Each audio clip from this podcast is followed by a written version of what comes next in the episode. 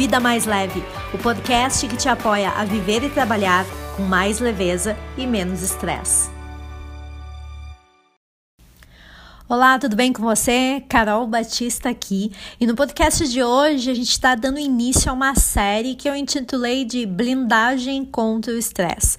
Nessa série de quatro podcasts, você vai ter acesso a quatro competências que, pela minha experiência, podem te auxiliar muito nessa blindagem contra o estresse e, obviamente, contra a ansiedade também. E para a gente começar, o assunto hoje é sobre resiliência. Certamente você já escutou a respeito do assunto e nesse podcast eu quero desconstruir alguns conceitos propagados sobre o assunto e que estão um pouco, vamos dizer assim, desatualizados. Certamente você já ouviu aquela expressão de que é preciso ter canela grossa para continuar de pé e não desistir. Essa expressão ela traz muito do conceito do que era ser resiliente quando se começou a falar a respeito do assunto, e isso estava muito relacionado à questão de invulnerabilidade, de não demonstrar suas fraquezas, de ser forte como aço, de não cair, né? De no máximo você vergar, mas não cair, como o bambu, enfrentar com otimismo as adversidades e aí sim por diante. No populês, era resiliência, vamos pensar assim, era a arte de tomar paulada e não cair, resistir firme à pressão. E esse é o conceito que muita gente ainda tem a respeito de resiliência, mas esse conceito já mudou. Por quê? Porque o fato é que isso não existe, né? Nós, nós somos seres emocionais uh, e sempre seremos afetados pelas situações. A grande questão é que isso não precisa ser um enfrentamento como vítima dessa situação. Diante de toda a diversidade, incerteza, insegurança, medo, enfim, a situação desafiante que você estiver vivendo, existe sempre uma escolha. Ou você acaba se identificando com o papel da vítima dessa situação, ou de protagonista dessa situação. E é justamente nessa escolha é que pode residir a tua sensação de liberdade ou de aprisionamento.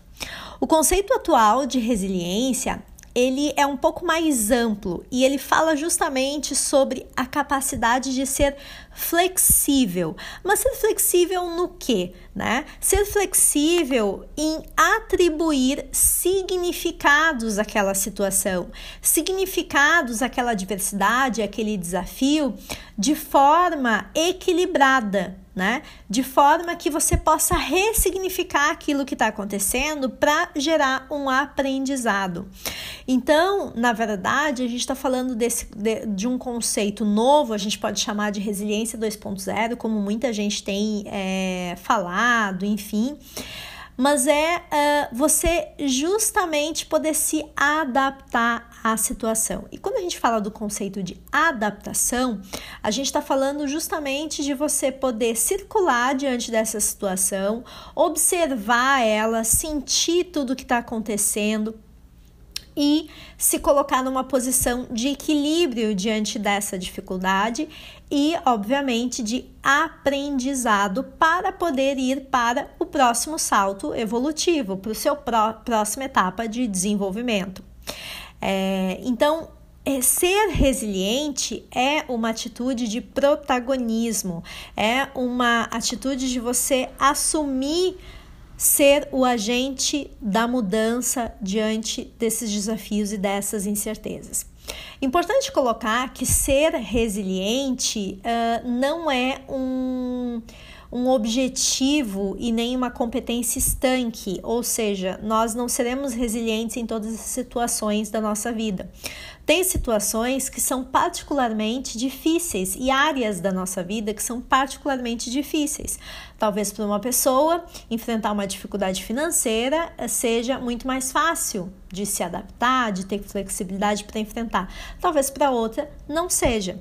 É, isso tem muito a ver com uh, a nossa educação, a, a nossa é, cultura, a forma como a gente vive a nossa vida e enxerga a vida. Então a gente não pode achar que no trabalho eu tenho uma pessoa que me inspira, que porque ela é muito resiliente, e daqui a pouco eu vejo ela tendo muita dificuldade em ser resiliente na vida pessoal.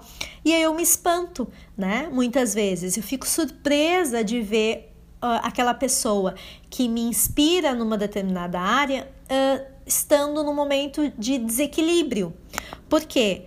Porque nós não somos resilientes em todas as áreas da vida. Então, isso é importante você saber para que você também é, não julgue e não cobre dos outros. Né? Eu já cansei de escutar em consultório é, muitas pessoas ali tentando segurar uma pressão, segurar uma incerteza.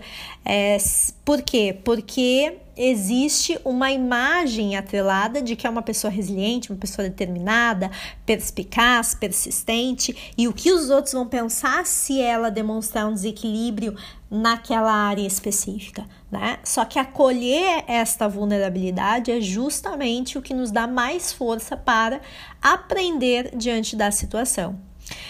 Então, eu poderia, inclusive, resumir resiliência como a arte de parar observar a forma que você pensa diante daquela situação, a forma que você se comporta ao enfrentar uma situação de crise ou uma situação de dificuldade e de grande angústia. E aqui, justamente, está a chave para que você possa começar a desenvolver resiliência na autoobservação. Diante de uma dificuldade, você poder uh, trabalhar como um observador daquela situação e observar os seus comportamentos, os seus pensamentos, as suas emoções o que, que você faz diante daquela situação. Isso vai te ajudar, inclusive, a ter mais resiliência numa próxima situação semelhante. Quando eu falo de resiliência, eu estou falando muito de romper padrões na forma de agir. Então, todos nós temos um padrão, muitas vezes, na forma que nós estamos é, agindo. Isso é normal. Quando eu estou dizendo que eu preciso atribuir um novo significado àquele desafio, mas é um novo significado que restaure o meu equilíbrio para que eu possa gerar aprendizado, eu estou falando de romper padrões. Eu estou falando de pensar sobre uma forma diferente de resolver e de vivenciar aquele desafio, né? É, então, automaticamente, uh, eu preciso promover, né? Pensamentos e crenças equilibradas que possam ajudar a enfrentar de forma flexível essas situações turbulentas. Então, eu preciso justamente buscar me desenvolver é, e diante dessas situações para poder reduzir esses longos períodos, às vezes, de angústia, de pensamentos deprimentes, de pensamentos inseguros, né? De é, não saber muitas vezes como lidar diante da situação. Isso a resiliência vai ajudar você ter, vamos pensar assim no populês, a ter um pouco mais de casca, né? Você vai conseguir espaçar mais esses períodos de angústia. Por quê? Porque você, a cada gatilho, você vai desenvolvendo maturidade e equilíbrio emocional. É como se cada situação você utilizasse a resiliência e a cada situação você ficasse mais maduro emocionalmente, mais equilibrado. É como se você já tivesse ferramentas para lidar com aquela situação num próximo momento, caso ela ocorra. Então, o que define efetivamente uh, pessoas que têm né, e apresentam resiliência em determinados momentos são as crenças. Né? São as crenças que essa pessoa utiliza que são capazes de transformar o comportamento dela a partir do desafio, a partir da adversidade. É a forma como ela se posiciona diante dessa adversidade. Então é correto eu falar para você que resiliência está muito ligada à nossa sobrevivência. Quando nós estamos perdidos ou afundados aí em desafios, vai ser justamente essa clareza do que eu quero para minha vida, o que eu estou buscando, o que me motiva, qual o sentido de eu estar tá aqui enfrentando isso tudo, que vai me ajudar a ser resiliente ou não, né? Isso vai ajudar o quê? Vai apontar o norte de quais comportamentos eu preciso ter para enfrentar de uma forma mais equilibrada aquele desafio, né? É, e, e, aqui, resiliência, eu sempre falo que resiliência, ela tá, ela é uma co-irmã, ela atua muito integrado e junto com a inteligência emocional né? Então, é a inteligência emocional que, diante de uma situação de elevado estresse, vai te dar a capacidade de dar conta daquela emoção que aparece. Ansiedade, raiva, tristeza, até mesmo alegria, surpresa, euforia. Só que ao lidar com essa situação, você pode experimentar também um esgotamento e, consequentemente, uma angústia grande. E é nesse momento que a resiliência entra, né? A resiliência entra depois que você entendeu e, e soube lidar com aquela emoção, ela entra encontrando os meios e formas estratégicas de você fazer o correto gerenciamento desse emocional, definindo efetivamente a intensidade necessária de energia que você vai empregar em cada situação. Se você vai atacar, se você vai acatar a situação de acordo com a necessidade do momento, de acordo com os seus motivadores, com o seu sentido de vida, suportando efetivamente os efeitos que esse estresse elevado está trazendo para a sua vida. E isso vai fazer com que você saia mais forte e estratégico da situação.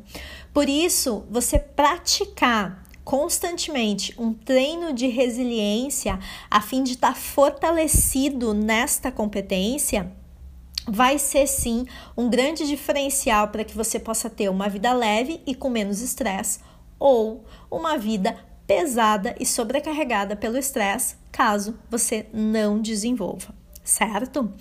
Então, se você quer saber mais sobre resiliência, eu deixo aqui uh, algo que pode ser interessante para você no Vida Mais Leve, que é o meu clube de assinatura que te apoia a ter mais leveza e menos estresse.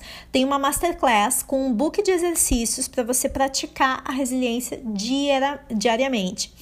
Para você acessar, você pode, se você está assistindo no Instagram, é só você ir no link da bio, no YouTube é só olhar nos comentários, e se você está aqui, olha também no, no Spotify ou em qualquer outro aplicativo desses de podcast, de áudio, você pode acessar o meu perfil, que também lá vai ter um link para você dar uma olhada.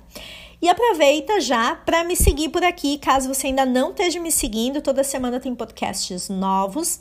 E se fez sentido para você, aproveita e já compartilhe esse conteúdo para que mais pessoas possam ter acesso e, obviamente, poder também construir uma vida mais leve e com menos estresse, tá bom? Um grande beijo para você e até o próximo. Vida Mais Leve, o podcast que te apoia a viver e trabalhar com mais leveza e menos estresse.